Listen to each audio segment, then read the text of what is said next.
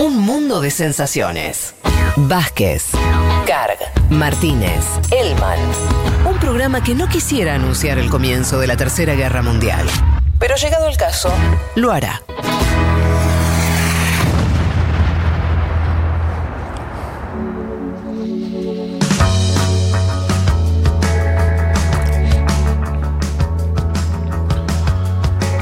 Como le dijimos al principio de este programa, uno de los temas que queríamos abordar era la coyuntura de Perú, uno de los países más importantes de nuestra región, un país que decíamos que además tiene una dinámica política muy compleja, muy propia, pero es un país que sigue muy poco las tendencias regionales. Perdón. Eh, y por eso lo vuelve también más interesante para intentar comprender en qué situación está. Máxime ahora con la pandemia y decíamos esa crisis política. Para eso estamos ya en comunicación con Verónica Mendoza. Ella eh, fue candidata perdón, a presidenta en las elecciones anteriores y es la líder, la lideresa del movimiento Nuevo Perú, uno de los grupos de izquierda más relevantes de Perú. Verónica Mendoza, te saluda Federico Vázquez desde Buenos Aires.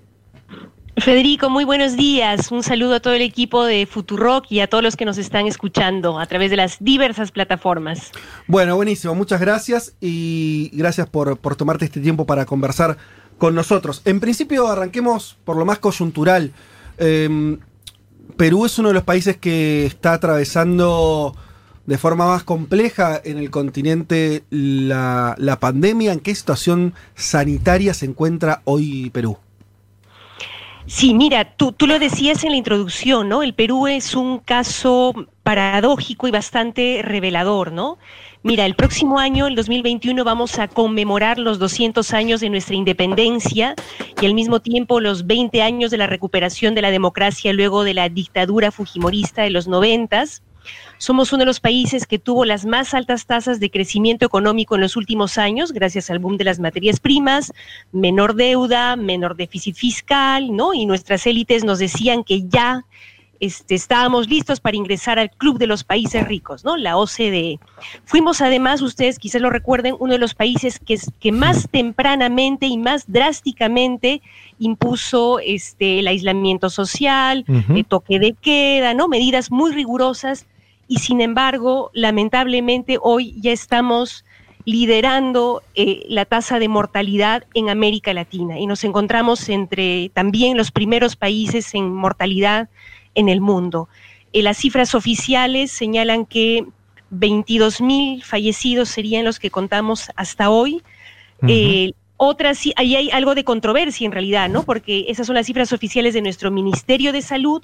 Sin embargo, el Sistema Nacional de Defunciones eh, registra más de 40 mil fallecidos, ¿no? Y hemos superado largamente los, los 400 mil contagios. Nuestros centros de salud están colapsados, la gente hace colas de manera desesperada eh, en los centros de distribución de oxígeno para tratar de proveerse de este bien que se ha vuelto ahora tan preciado y, tan escaso al mismo tiempo. Y estamos atravesando una situación realmente dramática, ¿no? Con una caída del empleo este, también terrible y eh, eh, eh, un anuncio del crecimiento de, de la, de la pobreza también muy importante y probablemente el más, el más duro de, de América Latina. Es realmente una situación muy dura que devela, por un lado, la, la falacia en la que vivíamos, ¿no? Este, de crecimiento económico, pero eh, a costa del debilitamiento del Estado, a costa del abandono de la salud, de la educación, eh, del abandono de las políticas de protección social, con una economía que generaba crecimiento económico, sí, pero que dejaba al mismo tiempo en la informalidad, sin ninguna protección social, al 70% de la población económicamente activa. Es decir, gente que básicamente vive del día a día y que no podía pues aplicar una cuarentena rígida, que tenía que salir a la calle a, a recursearse, a, a- garantizar el alimento, ¿no? Esa es, ese- digamos, a grandes rasgos la situación Sí. que estamos atravesando. En ese sentido, te había leído que eh, habías hecho declaraciones justamente en ese sentido de que no había, eh, no se había construido un eh, instrumentos de ingreso en medio de la pandemia para los sectores más desprotegidos, algo que, bueno, por ejemplo, en, en nuestro país eh, se, se generó, siempre es insuficiente, pero el gobierno generó un ingreso masivo, ¿no? Se anotaron, eh, creo que... 9 millones, de, millones de personas quedaron comprendidas en un ingreso extraordinario que se cobra mensualmente. Eso en Perú no, no ocurrió entonces. Eh, demoró muchísimo el gobierno en aceptar la idea de que tenía que dar apoyo económico a los sectores más vulnerables, sin embargo lo hizo de manera hiperfocalizada, ¿no? Eh, este, basándose en los registros de, pobreza y pobreza extrema, que por un lado estaban desactualizados y además eran absolutamente eh, insuficientes. Entonces se dio un bono para que la gente pudiera quedarse en casa, pero que no llegó a las familias que lo necesitaban. Y eso se vio claramente cuando la, gente empezó a salir a la calle y que fue tildada de irresponsable por los medios de comunicación y por el propio gobierno, cuando en realidad lo único que hacían era tratar de sobrevivir. Hubo mucha insistencia de varios sectores eh, políticos y sociales para que se ampliara el bono, se amplió, pero siempre de manera insuficiente. Y, de manera además eh, perversa, porque como decía al inicio de mi intervención, el Perú tenía y tiene aún los recursos para hacerlo. Tenemos ahorros fiscales que, nos ha costado ahorrar a todos los peruanos precisamente para este tipo de circunstancias, pero que no se están usando para quienes lo necesitan. Pero lo más perverso es que paralelamente sí se ha destinado miles de millones de dólares para apoyar a las grandes empresas, ¿no? Se ha destinado ya cerca de 8% del PBI para un fondo que se llamó, se llama Reactiva Perú, que se ha canalizado principalmente a los grandes bancos y a las grandes empresas, y más aún, sin exigirles que no despidan a sus trabajadores, porque digamos, esa debió haber sido una de las condiciones para el otorgamiento de estos, eh, eh, de estos recursos, ¿no? Las empresas que por lo menos no despidieran a sus trabajadores, que no tuvieran ¿no? Sus, eh, eh, eh, su dinero en paraísos fiscales, sino que tributaran aquí en el Perú, como se ha exigido en otros países. Pero nada de esto se, se, hizo, ¿no? Entonces, hay ahora en el Perú una, una gran desazón, un sentimiento claro de que esta crisis la están pagando los sectores más vulnerables, mientras eh, los grupos de poder, las grandes empresas mantienen sus privilegios, mantienen sus utilidades y si no, reciben salvatajes enormes de parte del Estado que nos cuestan a todos los peruanos. Verónica, Leticia Martínez te saluda, ¿cómo estás? Eh, al, margen de la crisis por la pandemia, también se habla mucho de lo que pasa a nivel político en Perú, con un presidente, Martín Vizcarra, que llama la atención por ahí por algunas medidas, hasta anunció la posibilidad de una expropiación de las clínicas y demás, con popularidad, pero que no se va a presentar a las próximas elecciones, con un fujimorismo bastante fuerte aún. Y a su vez, me gustaría preguntarte cómo ¿Cómo se ve esto de cara a las elecciones presidenciales de 2021? Con también, entiendo, cierto descreimiento sobre la política con el antecedente de casi todos los ex últimos mandatarios presos y bueno, ni hablar incluso el, suicidio de Alan García en el medio. ¿Cómo, cómo ves toda esta, esta situación de cara a las elecciones de 2021?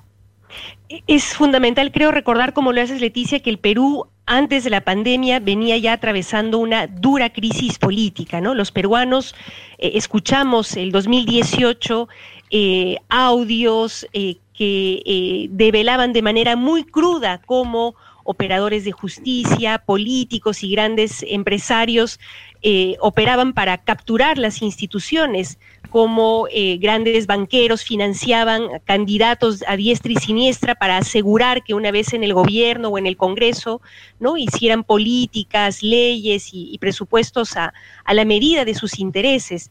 Los, todos los expresidentes elegidos en tiempos democráticos hoy están siendo procesados por corrupción y como lo has dicho tú, uno de ellos incluso se suicidó para evadir la justicia.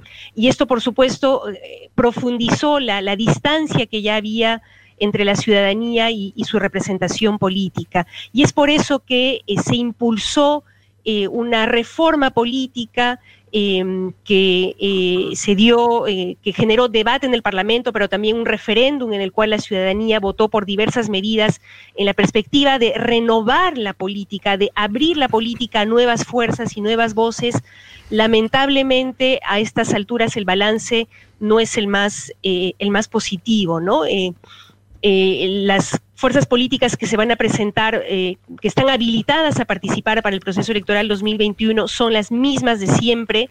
No se han generado condiciones para que nuevas fuerzas, y en particular fuerzas del cambio, ¿no? que, que, planteen un cambio de modelo, una nueva economía, un nuevo Estado, no están habilitadas para participar. ¿no?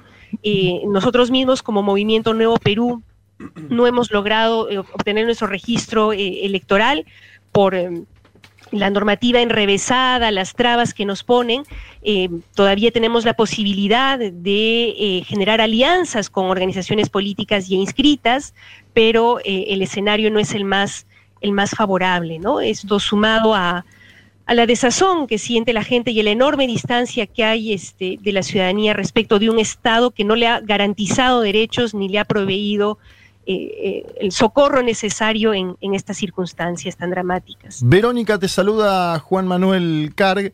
Estamos viendo el nombramiento de eh, Walter Martos, un general del ejército, en el nuevo gabinete del presidente. Te, quería preguntar básicamente por esa designación, porque estamos viendo un ascenso ¿no? de los militares que cada vez ganan más poder en diversos países de América Latina, en Brasil, en Bolivia. Perú se está sumando formalmente a esta ola latinoamericana de poderío militar. ¿Qué significa eh, esta designación de Walter Martos? No, creo que más bien en este caso eh, eh, significa o, devela la, soledad en la que opera el, el, presidente Martín Vizcarra, ¿no? que no está vinculado a ningún partido político formalmente, que en lugar de convocar a todos los sectores políticos y sociales, eh, más allá de nuestras diferencias, para atender eh, la pandemia, más bien eh, ha em, ejercido, digamos, el poder y su gestión de gobierno desde un, grupo muy, muy reducido, ¿no? intentó la semana pasada convocar a personas que no habían estado ya en, en su gestión, pero fue un chasco, finalmente le salió el tiro por la culata porque a quien nombró eh, como presidente del Consejo de Ministros, eh, tuvo una presentación en el Parlamento y ante el país totalmente desconectada de la realidad que llevó a, que el Parlamento le negara la confianza a, ese gabinete, con lo cual ahora, una semana después, el presidente se ha visto obligado a nombrar un nuevo gabinete, un nuevo presidente del Consejo de Ministros, que el martes tendrá que hacer su presentación en el Congreso eh, eh, y, pedir el voto de confianza del, Parlamento. Ojalá esta vez sí, con un anuncio que esperamos los peruanos, que es el de un cambio de la estrategia para atender la pandemia, porque evidentemente la estrategia que se ha adoptado hasta el momento eh, no es la adecuada, está generando mayor contagio, mayor número de fallecidos y está profundizando la crisis económica también. Verónica, ¿qué tal? Juan Elman lo, saluda. Quería preguntarle por esto que decía antes, ¿no? Este descrédito que aumenta de los peruanos hacia la política. Nosotros vimos el año pasado manifestaciones incluso con lemas del estilo que se vayan todos, ¿no? Hay mucho descrédito hacia la política en general, sobre todo hacia el Congreso. La pregunta es cómo se para la izquierda o una fuerza como ustedes que han tenido representación parlamentaria, que tienen representación y que son parte también de ese sistema político. ¿Cómo, separan ustedes ante esas demandas ciudadanas del que se vayan todos? Mira, nosotros eh, participamos activamente junto a otras fuerzas políticas de izquierda, sociales y ciudadanas de las movilizaciones eh, a las cuales te referías el año pasado, exigiendo incluso el cierre del Congreso, ¿no? Porque eh, en ese momento resultaba ser Em, la única medida eh, posible para salvaguardar la, democracia, ¿no? Paradójicamente, porque teníamos un parlamento no solamente de espaldas a la ciudadanía, sino eh, abocado completamente, eh, salvo honrosas excepciones, a controlar el, sistema de justicia para poder evadir responsabilidades por, por crímenes de corrupción, entre otros, ¿no? Entonces, eh, nos vimos obligados a, exigir ese cierre del Parlamento con la expectativa de que se abriera ¿no? el curso a una reforma política que permitiera la renovación de la política que abriera la cancha para nuevos actores y nuevas voces. Como decía hace un momento, lamentablemente esto aún no lo hemos logrado, eh, eh, pero hay una conciencia también cada vez más grande de la ciudadanía de que se necesitan cambios de fondo, ¿no? Y esperamos que en el próximo proceso electoral se pueda poner a debate la necesidad de estos cambios de fondo, más allá del cambio de, personas. Ahora, ese discurso no, es peligroso para una fuerza política como la de ustedes, en el sentido de, eh, digo, ya hemos visto en América Latina cómo ese discurso contra la política muchas veces ha conducido a procesos eh, que la deslegitiman aún más, para decirlo de alguna manera. Eh, ¿no, ¿No es peligroso ese discurso del que se vayan todos? Digo, ¿cómo, cómo lo analizan ustedes? Esto de una cosa es el Congreso y otra cosa es cuando la bronca ya va hacia el sistema en general. Claro, lo que eh, nuestra tarea ha sido de alguna manera la de tratar de politizar este debate, ¿no? Y mm. señalar que eh, la grave crisis de corrupción que hemos atravesado y que atravesamos aún no tiene que ver eh, solamente con un problema de moral individual ¿no? o, de personas, sino con un sistema que ha permitido y promovido la corrupción y que por lo tanto tiene que ser cambiado. Y, y sobre la mesa de que la única manera de que eso cambie es con la participación eh, política activa de la ciudadanía, ¿no? de aquellos sectores que hemos sido excluidos del sistema político, cuyas voces eh, no han sido escuchadas y que necesitan una, una representación. Y hemos estado en ese sentido articulando con distintas fuerzas políticas y sociales eh, en plataformas plurales para plantear debates en, en torno a, la necesidad de una reforma política y ahora en el contexto de la pandemia también exigiendo que eh, eh, se implementen medidas como el bono universal, eh, como el impuesto a las grandes fortunas, ¿no? que se apoye principalmente a sectores como las micro y pequeñas empresas, que son las que más empleo dan en el país, que más mueven la economía. Entonces, sí hemos estado al mismo tiempo tratando de articular espacios de iniciativa política que eh, permitan que los sectores excluidos de la política puedan tener voz y puedan participar activamente. Em, estamos hablando con Verónica Mendoza, ella es eh, dirigente eh, política peruana, fue candidata a presidente, ahora desde su su fuerza política, Movimiento Nuevo Perú, bueno, es la dirigente más importante de ese espacio político. Estamos tratando de entender un poco la coyuntura peruana. Yo te dejo una última, una última, última pregunta. Por ahí va a parecer un poco abstracta, pero te pido a ver si que, nos pinte, sobre todo pensando en una audiencia, si bien tenemos algunos oyentes eh, peruanos, sobre todo es una audiencia argentina. Em, ¿Cómo explicarías vos la cierta, esa, persistencia del, modelo neoliberal peruano. O sea, ¿qué fortaleza le ves? Porque si uno revisa el resto de los países que rodean a Perú, por ahí con la excepción de Colombia, el resto de los países latinoamericanos y sudamericanos especialmente en los últimos años tuvieron gobiernos o tienen gobiernos progresistas, ¿no? Como son, lograron acceder al poder. No es el caso de Perú. ¿Dónde ves esa fortaleza y eh, por qué pensás que ocurre eso? Y ¿cuál te parece que es eh, la expectativa que ustedes tienen, eh, si es en el corto plazo o en el mediano plazo, de lograr una, una alternativa que finalmente llegue al poder desde la izquierda, el progresismo. Y lo digo teniendo en cuenta también tu biografía. Creo que en el momento vos, eh, corregime si, si, no es así, pero integraste las filas del, Partido eh, Nacionalista Ollanta Humala, que fue tal vez la última decepción, por así decirlo, ¿no? Que Una breve esperanza. parecía que iba a tener un giro nacional, más nacional popular, y eso no ocurrió. Eh, por ahí te insisto, la pregunta es abstracta, no es que te estoy diciendo que hables 10 minutos, pero ¿alguna idea sobre, sobre esa excepcionalidad peruana? Claro, por un lado, eh, ocurre que en el Perú, efectivamente, eso no lo, ponemos, no, lo podemos negar, hubo este, cierta bonanza económica, un crecimiento económico importante. Eh, que mejoró en, gran medida la situación de las familias peruanas, que amplió la clase media, pero claro, a costa de una gran vulnerabilidad, a costa del debilitamiento institucional, a costa de la mercantilización de la salud y de la educación, ¿no? Que son cosas que ahora eh, con la pandemia empiezan a develarse dura y claramente, ¿no? Por otro lado, el sentido común neoliberal eh, permeó completamente la, sociedad, ¿no?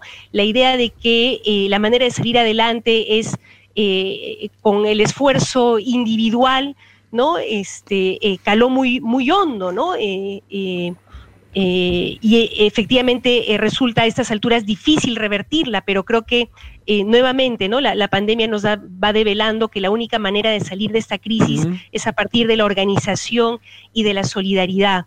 Eh, y por otro lado también porque la estigmatización, incluso diría yo la criminalización de las voces disidentes, de las voces críticas al modelo, ha sido muy dura y se eh, amparaba también en eh, la herida profunda que tenemos los peruanos por los años de conflicto armado interno, de terrorismo que sufrimos en los años 80, ¿no?